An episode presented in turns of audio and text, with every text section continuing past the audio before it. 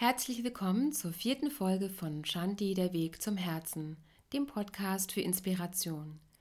Ich bin Nadine Black und lese euch heute wieder eine Geschichte aus dem Buch Die spirituelle Schatzkiste von Arjuna Penatschläger vor. Der kleine Bach. Es war einmal ein kleiner Bach, der kam an den Rand einer großen Wüste. Er fürchtete sich weiterzugehen und auszutrocknen, aber eine innere Stimme sagte ihm, er solle keine Angst haben und ruhig weitergehen. Nach einigem Zögern ging der Bach dann doch weiter, wenn es ihm auch nicht sehr wohl dabei war. Es wurde immer heißer und schließlich verdunstete der kleine Bach. Die aufsteigenden Tröpfchen sammelten sich in der Luft. Sie bildeten bald Wolken, die über die Wüste zogen. Die Wolken reisten viele Tage bis sie hinter der Wüste zum großen Meer kamen. Dort regneten sie sich leer. Das Bächlein wurde nun Teil des unendlichen Meeres und führt ein viel schöneres Leben, als es sich je erträumt hätte. Während das Bächlein sich sanft von einer Welle tragen ließ, überlegte es lächelnd Mehrmals habe ich meine Daseinsform verändert, und doch bin ich jetzt mehr ich selbst als je zuvor.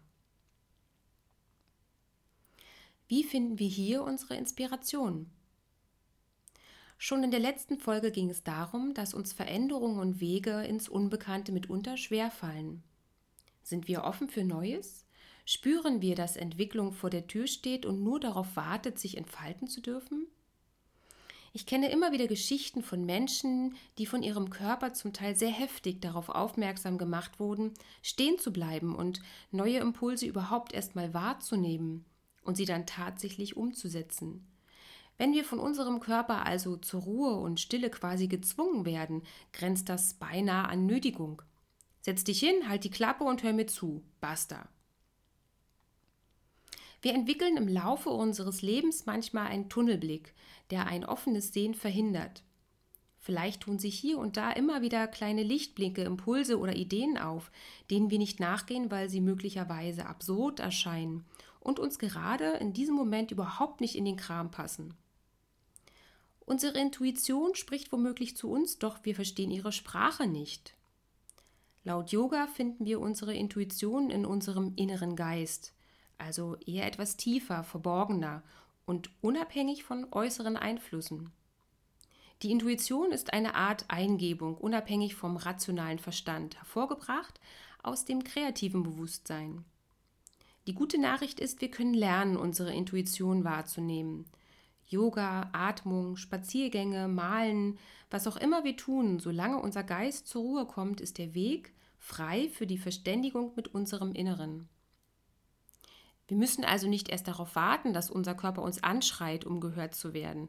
Es ist doch viel bequemer zu lernen, zuzuhören. Wichtig dabei ist allerdings, selbst wenn, wie in unserer Geschichte vom kleinen Bach, die innere Stimme zu uns spricht, kann und wird es höchstwahrscheinlich unvorstellbar klingen. Na und? Wir müssen nicht wissen, wie es funktioniert. Wir müssen nur daran glauben, dass es funktioniert. Der Rest kommt von allein. Und ich weiß, wovon ich rede.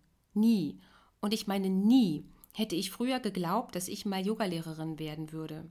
Also seid gespannt, geht zur Tür, atmet einmal tief durch und macht sie auf.